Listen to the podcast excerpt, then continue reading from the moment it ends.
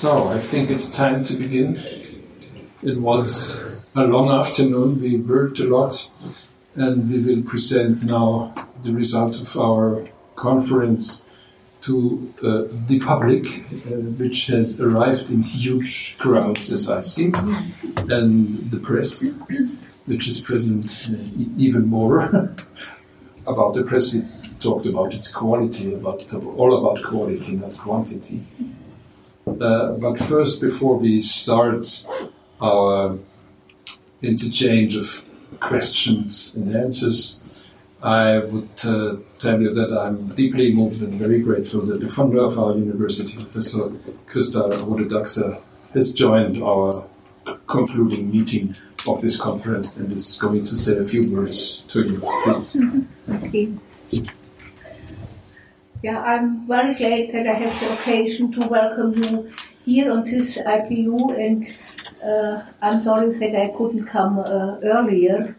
Uh, and uh, let me say just some words about uh, what you have done uh, on my impression here during this afternoon, what is not certain in my experience. And I ask Professor Hamburger, maybe that he will help me uh, in telling you this uh, in German and he will uh, translate it uh, for me because uh, it's a little bit uh, easier for me.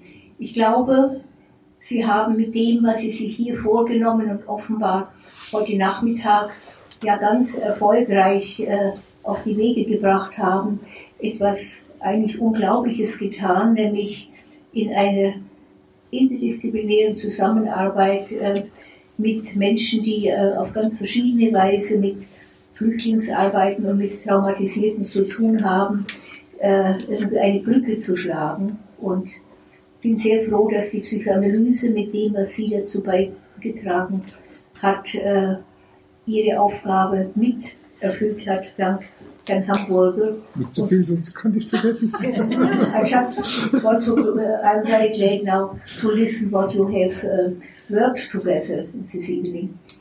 Please. Thank you. So I hope we can keep in mind everything uh, Professor Rohde-Dachser expressed her conviction that we, we brought something very special about to have an interdisciplinary discourse between psychoanalysis and experts and practitioners in refugee care. And uh, so anything else? Did I forget anything essential? Maybe I shortened it a bit, sorry.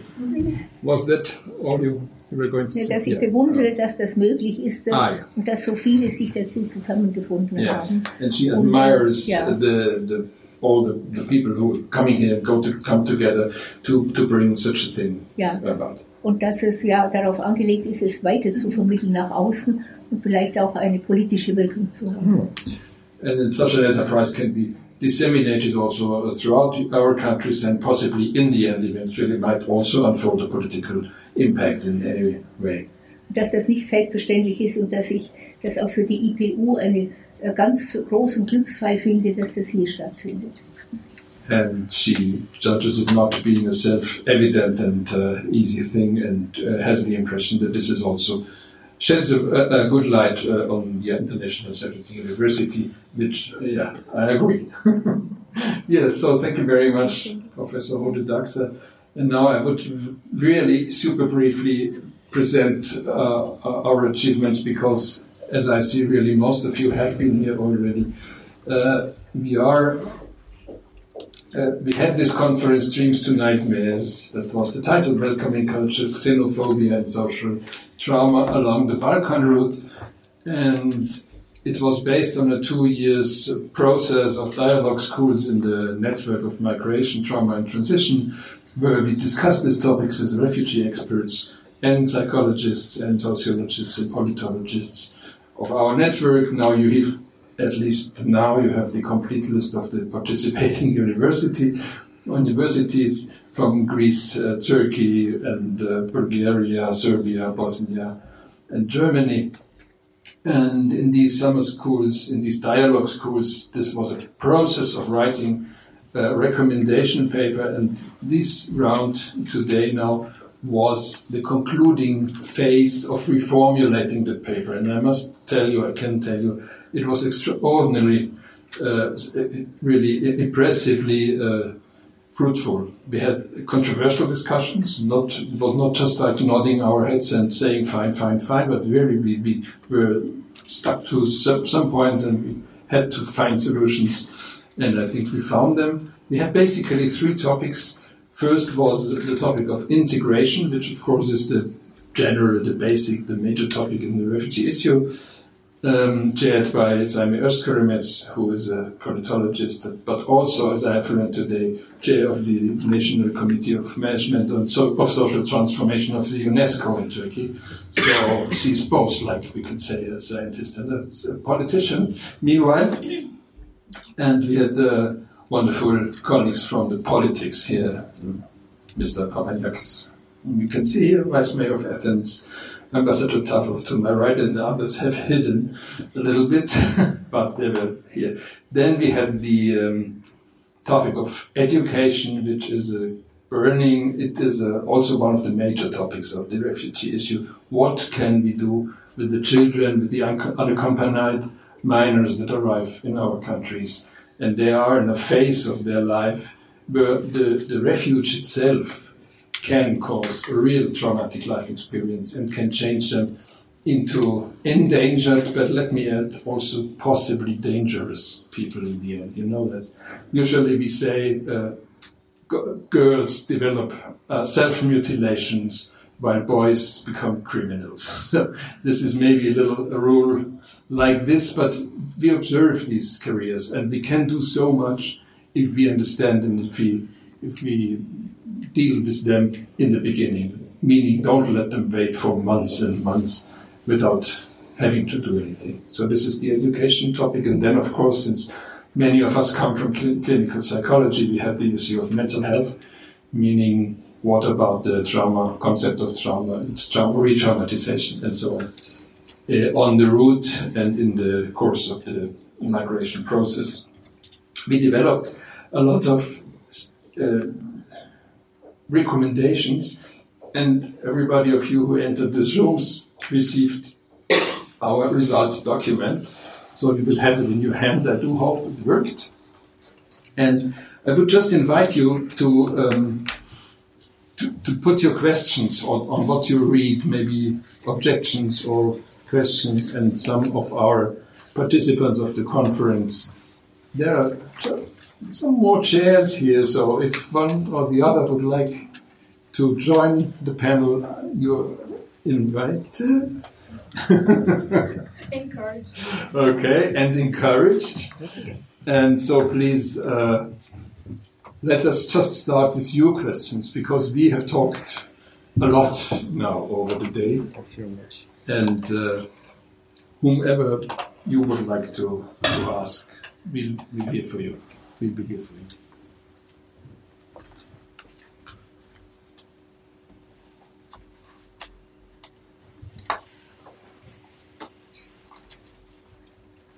Carmen Shea. Maybe it would be great if you could summarize mm. in two or three sentences the key results of each working group. Oh, that's that's quite a task. Simon, would you would you be able to summarize integration? Absolutely. Yeah. All right. Uh, Good evening, and thank you very much for being here on a Saturday evening. Uh, in addition to all the uh, interesting things that we have discussed, we're really uh, grateful that you're all here to engage on this question with us.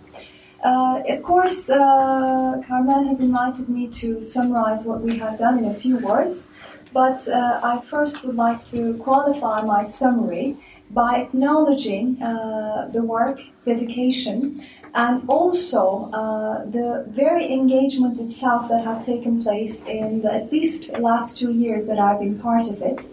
Uh, in different parts of the Balkans, but also uh, the kind of interdisciplinary boundaries that we were able to overcome, uh, the kind of uh, international context and inter- intercultural dialogue, uh, not only among academics, but also among students and among frontline workers, I would like to call them, and also those who were speaking to our text, meaning those who would maybe make sense of what we have tried to do in their daily work and change the way they think. Because after all, this document is an invitation. It's a recommendation, but it's an invitation to engage with the topic of integration from a different perspective.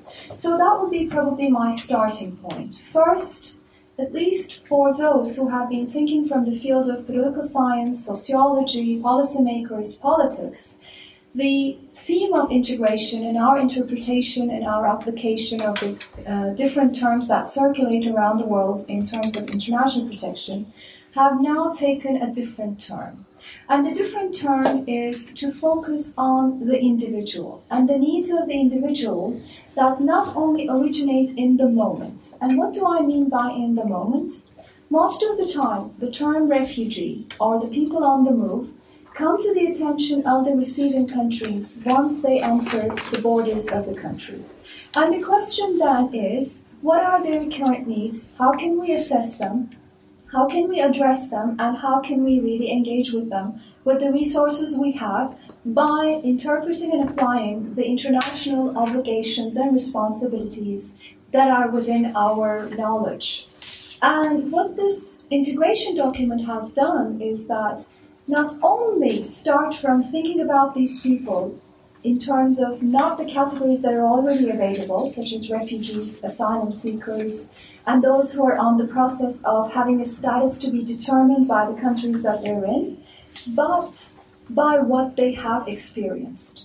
And the psychoanalyst colleagues who have also become friends here have in fact helped me improve myself in terms of understanding the issue of public policy from this perspective.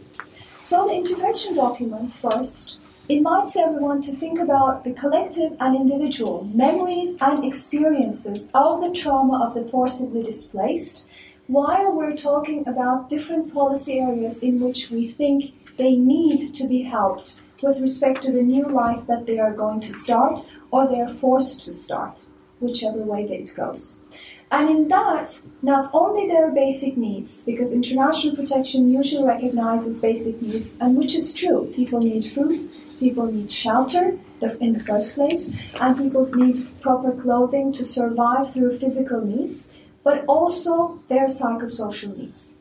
Now, our first point is about also, in this document, not only about complex, uh, thinking about the term refugeehood in complex ways, but also communicating it clearly to the rest of the people. The idea here is prejudices are not necessarily formed based on facts. They're formed based on social constructs as well as collective experiences, not necessarily also about realities, but also imaginations that impact the way people are perceived. And in terms of clear communication, we also wanted to focus on clear communication of the available policies that are out there, but also the policies that are thought of for the short, medium, and the long term. So that was a major point we wanted to raise. The other point that we also wanted to put forward is that when we think about these individuals and their needs, it is time to address that from a perspective of not classifying them, but also from a perspective of making them actually come to terms with their own culture, their own experience in relation to where they have arrived. And doing that also through the experience of the receiving communities. What we have done in the document is we wanted to address all stakeholders, but also all actors from different levels to be part of the process. And I think this was also very important because, in the sense, the way the way we have prepared the document was so innovative that I've learned from the frontline workers who have put a lot of work into doing what they have been doing and not being afraid to put forward the challenges that they have experienced on a daily basis. So that, that is where we are now. So I hope it will be also useful to our discussions.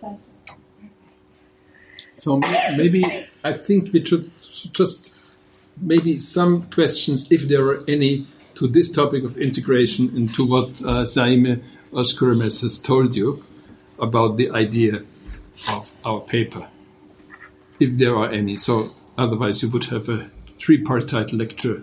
we could do that. So, because you you really put some basics, like if you make a policy, even if it's not very positive towards refugees, at least communicate it clearly. Yes. That's one of the basic points. I think that is something that should be spoken out loud because most problem for integration is that people are, let's say, cheated. You have a very positive legislation, but then look at the real, real uh, how, how it's implemented, so and how it's processed. Maybe some of you have experience in the field. Is there anything to say from your side? Okay, no, really. So then you risk the next short uh, lecture. Yes, if that's allowed and announced, I would like to, to give you a little bit of a context and background because we all think that education is pretty clear. It's about going to school, learning, progressing, and developing your career strivings, and then becoming a respectable member of the society. But I would like really to give you a very short introduction to another idea which puts education in a bit more abstract but more sociological or relevant to society development terms. And I'm talking about Erik Erikson's ideas about individual and social development. And when we are talking about education, that is according to the modus in society called technology. It is a high abstraction, it is not self evident, but education is the instrument through which every member of each society is invited to adopt the main moduses of production and reproduction of what we call culture. So education is, is not only about going to school, it is about how to become one of a present society, how to recognize yourself as an agent in developing this society. We put efforts into making these documents and making it clear that yes, we are talking about cross-cultural dialogue. We're talking about different definitions of childhood and age appropriate tasks. But we should keep in mind that it is all very dynamic. Identities are dynamic. Cultures and societies are dynamic. And in this process of integrating refugees, we are faced with the task of integrating our own identities in a new way. So the document about education was mainly addressing these dynamic issues of how to become a full-blooded nowadays man of the society.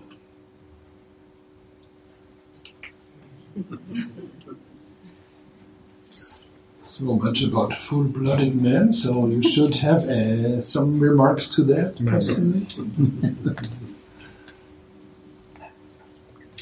yes, please, Kamze. Thank you very much for these beautiful uh, summaries, and I found myself thinking we understand each other perfectly, and of course, what you we are trying to build is just making sense when we think about from our perspectives. But how can we influence the policymakers? And I was thinking, uh, what would uh, Ambassador Stefan uh, Tafrov. Tafrov uh, would like to add to that, and also Lefteris Bongis. Um, I have to say that I, I uh, asked the same question when at the start of this conference because I, I like very much these uh, recommendations and the spirit uh, behind them. Um, and uh, um, uh, the uh, obvious answer is that first academics can influence society in a meaningful way, but they academics need to understand better the whole problematic. It's a very complex uh, uh, problematic, as we all, see, uh, because uh, uh, especially when you focus on the individual, like we we, we have done. Second, um, of course, media. Uh, academics through media and media through academics can be part of this conversation. How how complex this issue is, and hopefully, uh, readers, listeners, viewers, the public, the voters can follow, so that politicians take into account their better understanding of the, of the problem. It is not. It is. It is. Com- it, it is. Com- it's difficult. I'm not saying uh, it is uh, uh, easy, but I think that the great value of this is, uh, uh, is that it exists. It summarizes uh, very complex realities and problems and can allow others, you know, um, professionals, journalists, um, civil society, uh, to change society, to to resist um, uh, nationalism, uh, you know, this madness that uh, sometimes we are, we are facing. Um, I have to, uh, to say that, of course, um, in, in each and every in each and every of our countries, we have to put special effort um, to uh, take into account national uh, specifics, uh, because we all have different experiences, and um, I have to, I can speak for Bulgaria, for my country. Um, you know, when I, uh, what I keep saying in Bulgaria about this um, backlash uh, over the, the, the migration uh, issue is that um, um, in, when you look at the Bulgarian's past, you have a country which um, in uh, uh, during the Second World War could save 48,000 Jews, Bulgarian Jews. It was a pure miracle. It is the brightest page of our history. Of course, we couldn't save 11,000 uh, Jews from territories Bulgaria was administering them in northern Greece and Yugoslavia. But we did save 40,000. And second, uh, the swift, uh, after the fall of the Berlin Wall, the immediate reaction of Bulgarian society, correcting the wrongs done to the Bulgarian Turkish community, the Bulgarian minority during the 80s by the communist regime. It was the, one of the worst uh, crimes committed by, by Bulgaria. Um, Bulgaria, new Bulgaria, Bulgarian democratic Bulgaria immediately corrected this, and uh, it was a also a bright page in our history.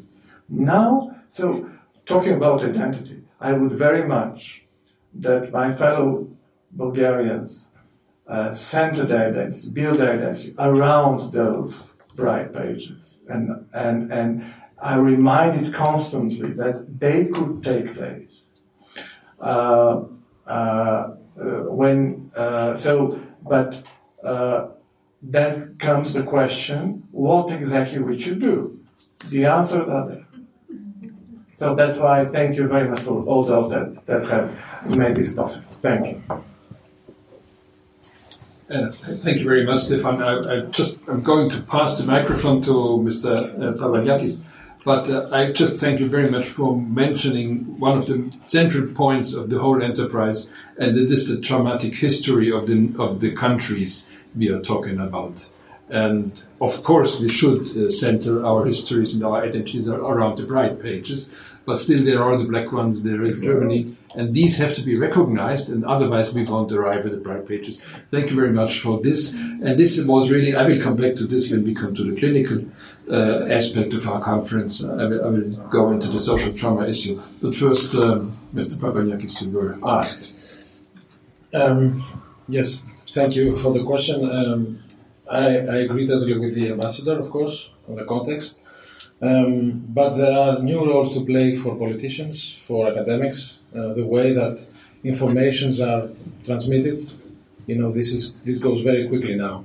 It's not something that you say in a lecture and it takes an X amount of time to be known. Now it is instant. So information and news go around the world in seconds. So we have to find uh, we have to find innovative approaches to, to counter that when they're not true. For example, we have to do fact checking. We have to speak accurately. We have to give the correct information. If, if not, we have to counter it. So this is up to the politicians, for example, to, to, to do not spread lies or let lies pass in order to get voted, for example, because as someone who needs to get voted, I have to say that people are voting, and this is the criteria for us. So another thing is not to bend to that, uh, you know, to that blackmail. If you want to be voted, you have to say what people like. This is, for me, this is wrong. But I won't probably be re-elected again if I continue to do this. But you know, it's it's a whole context of, of approach and uh, how you see the future. Unfortunately, people in the last 10, 15, 20 years thought of it as a very short uh, term policy decision, and now we are paying the price. So we have made mistakes in the past, and my country is one of the countries that made huge mistakes, and I, don't want to get into it, but because it's not very nice. Um, and we are paying the price now. We are not here because we, you know, by some accident, choices have been made, short-term choices without thought into into the decision-making process, and now we have to change that. I know that it sounds like a cliche, but probably things will get worse before they get better, if you want, in that context that we are living in now. But there is another approach also. We are discussing about human mobility, and this goes very, very fast. this is a very quick process. We don't have the time to reflect. We don't have the time to make big discussions. There are actions to be taken, and this is tricky because when you operate under the emergency, you can justify about anything. You know, you can say, no, no, we have to do it quickly because there is an emergency. And you don't take the time to reflect. And this is the process. For example, here today, it's we take the time. One of the points of the process is to we take time to reflect and give a bit more time to our thoughts. Because in, on, on the other hand, on the field, things are going very, very quickly. You don't have the time to think, and you have to act. And you have to stabilize the situation and then put thought into it. And it's a very complex process, as it has been said. Um, we cannot do it on our own. I mean, not only practitioners and people who work on the field, there has to be a, a context because the word was mentioned a lot today. Um, but the context is very, very um, complicated because it has to do with people who are moving for various reasons. We cannot, that's why discussing about the individual is very, very crucial. You cannot put everyone together. Everyone is bad, everything, everyone is good because there is that that process, people need to be for or against something. They cannot make the you know the discussion on the uh, in, in a law context on the, on the ground. They, they they have big ideas. We are for refugees or we are against refugees. It is not very easy to, to, to, to operate under these very stressful circumstances. So for me, there is a, politically, if you want, and a change of approach. We are looking at things the wrong way uh, as a as a political decision making process. We have to change it completely because this what the, what we are doing now is not working. It's, that's the only thing that I can say for now. It will never work because trying to stop people from moving it never worked. It's like trying to stop water. So when you try to stop water, it will find some crevice, it will find another way, it will go above you, it will go under you, it will, you know. And this is what people do. People find extreme ways to move. They did it before and they will do it again and they will do it in the future. So while we operate the way we do, we will fail. Thank you very much. Is there any remark from the audience before I start making my remarks? So I start. Thank you for this. It uh, really reminds me on in many points again uh, on the general idea behind our project that is the correspondence of social trauma, as we call it.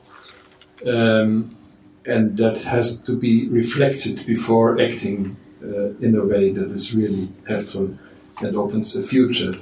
Uh, one of our very distinguished guests in our, the course of the years of our project was Mark Solms, a known neuropsychoanalyst from Cape Town, who uh, had who told us his story as a South African farmer, which he is besides being a renowned uh, researcher, uh, under the heading of "Don't just act, stand around." And this is what came to my mind when you when, when you talked about emergency situations. So acting quick can cost immense time because you're too quick. You have not considered what are you really going to do. So for the moment, sometimes we have to take time to understand what is the unconscious forces behind our decisions. Is it just a xenophobic reflex out of which we just say, okay, we close the borders now? Yeah? Okay, close the borders, then people drown in another, uh, drown, drown in another place. So, or they come through another way. It's just impossible. So acting quickly can be the opposite of acting well.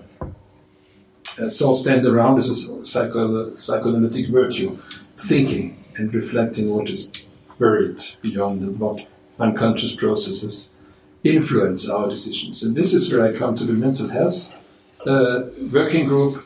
We had some accents, uh, of course, on this uh, uh let's say, psychoanalytic approach to, to therapy, to healing, uh, and to psychosocial help in, in general, meaning open spaces for reflection. That is absolutely necessary. If you don't, you will easily be consumed in quick acting and desperate actions and no uh, success. So, for I, I just pick out some of our example we understood that, for example, you can send many helpers to the camps if they don't understand the cultural differences from the patients or from the uh, refugees they are talking to. Possibly all their efforts might be in vain. So they should time to really understand the cultural differences. This is why we plead for a culturally sensitive crisis intervention or whatever, if ever the people, the people you talk to are patients. And this is a one, one general point we would, we would put as a heading over all our discussions on mental health. Are we dealing with mental problems here? Are these patients or not? So isn't there a certain danger in our professional access to them as feeling ourselves as therapists? Possibly they do have another definition of what is sick or what is a condition that needs help, calls for help. So first of all, we should ask them, are you feeling like a patient? Do you need something like a doctor or not? And if so, then we should have a cultural sensitive approach to do our work. Uh, we should, as a consequence of this, build on the resources of the people we work with and not just see them as people receiving some good from our side we should, this is also another consequence of it, destigmatize the label of the refugee, because that is a categorization we just put people under, but it carries a lot of markers with it. That doesn't make the life uh, easier, neither for them nor for us.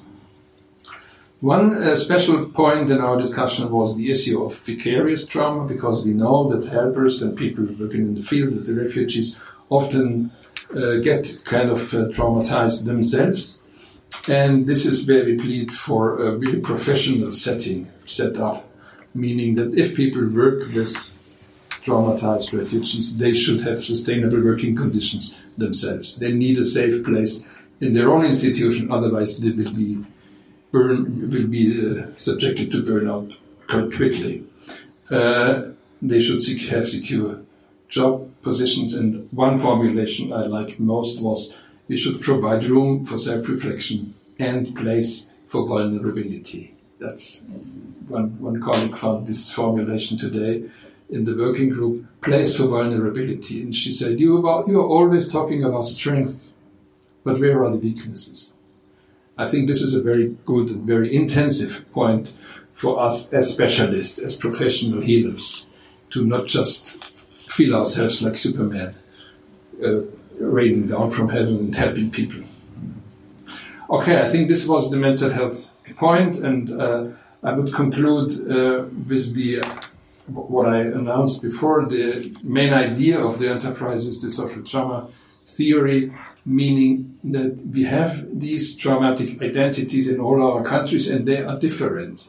So the Bulgarian, Stefan Tafrov has pointed out some of the pages of Bulgarian history, uh, and the German and the Greek and the Serbian and the Bosnian. These are different histories. And if people come from their own faiths and their own history to those countries, they will meet on prejudices. they will meet on, meet uh, on prejudiced people, on people who have unconscious, automatized reflexes towards strangers, towards helpless peoples, people.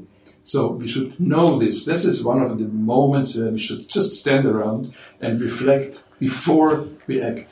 Otherwise, we build wonderful policies that lead to nothing in the end. So uh, I think that's what I have to say.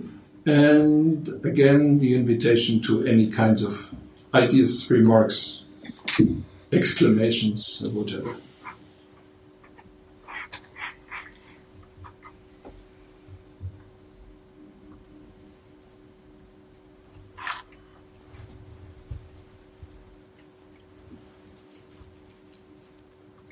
Yeah, please.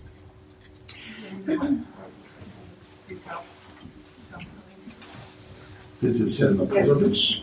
Thank you all. Um, well, I would like to, maybe it's just a general remark. Um, yeah, uh, you started, you opened up today, Andreas, by saying uh, rightfully that um, forced, forced displacement is a truly transhistoric, transcultural experience. It is. And it's been laid out in the religious scriptures everywhere, from Hindu scriptures uh, to monotheistic religions, and you can read everywhere about it. So, uh, but it's not until the trauma of the sec- First World War and the Second World War that we realized that these populations, these people, should be protected, internationally protected. And indeed, only with the trauma of the Second World War, with around 50 million people displaced in Europe itself, the international uh, protection in terms of international legal instrument came about. I would just like to say that it's important to think of this population uh, not only as a population in need, because uh, as a mental health practitioners and other practitioners, we tend to think on identifying their needs and seeing them as a needy population. Uh, of course, it's, it's, legitimate for the mental health professionals, indeed, especially. Uh, but uh, on the other hand, we ran a risk of essentializing uh, population that has been clearly identified in international law as a, as a population with rights. And we have obliged ourselves after the Second World War. A lot of conventions came between the First and the Second World War, but it was really after the Second World War. We obliged ourselves uh, internationally to look into not only to protect, so when one state which grants protection to citizens fails, another one steps in to provide protection. It is what we call uh, international refugee law. Not only that, but as together, again, with uh, UN declaration in 2016, uh, with the Global Refugee Compact, that we will look together globally for the solutions. We will look together for the durable solutions for forcibly displaced persons. So I just would like to say that it's very useful to have this in mind, not to run the risk to essentialize refugee populations only as a population in needs, yeah, psychosocial protection needs or other needs because it's a population that has certain rights, and we have obliged ourselves internationally to provide these rights. That was all. Thank you very much. They have rights and they have potentials. It's not they just they're not just poor; they're also very rich. I want to say something additional to what Selma has said. I want to add the following aspect because after the war in Europe. Uh, we had also the opportunity to act in solidarity. And uh, this was a very great time for us after this terrible war and this terrible experience that all have participated uh, in for good, for liberation, for trauma, for everything. Let's forget this, but we you cannot forget that solidarity was the big lessons for Europeans. And now it's time to act against solidarity.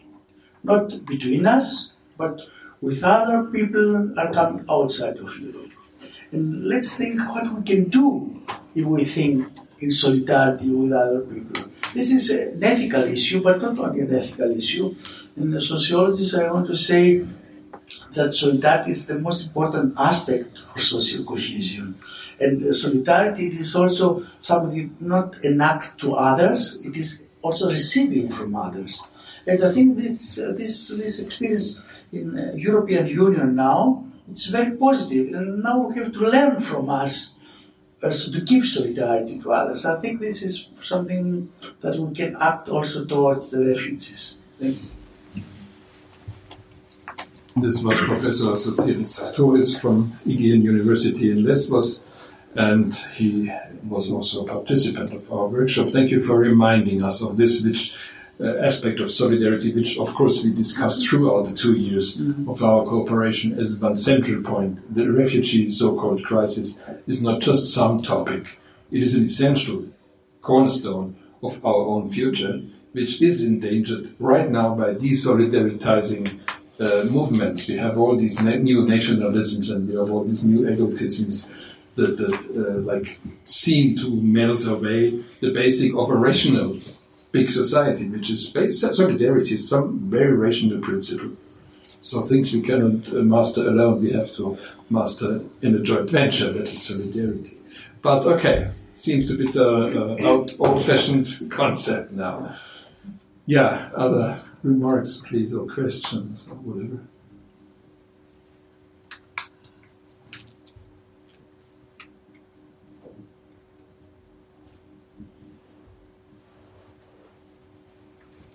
I would um, just then make my own remark um, when, when I said before that there are traumatic uh, backgrounds of uh, political short-sightednesses or uh, short circuits or quick decisions which are failed, uh, prone to failure.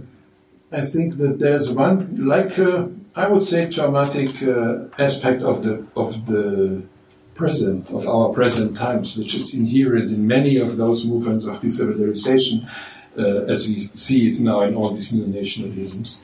That is the imminent development of economy and digitalization. I think we are really at a phase in history, arrived in a phase of history where very basic concepts of our basic identity as human beings, as we thought what a human being is, are at stake. That's that's not a joke, and it's not like something just uh, complaining about Facebook.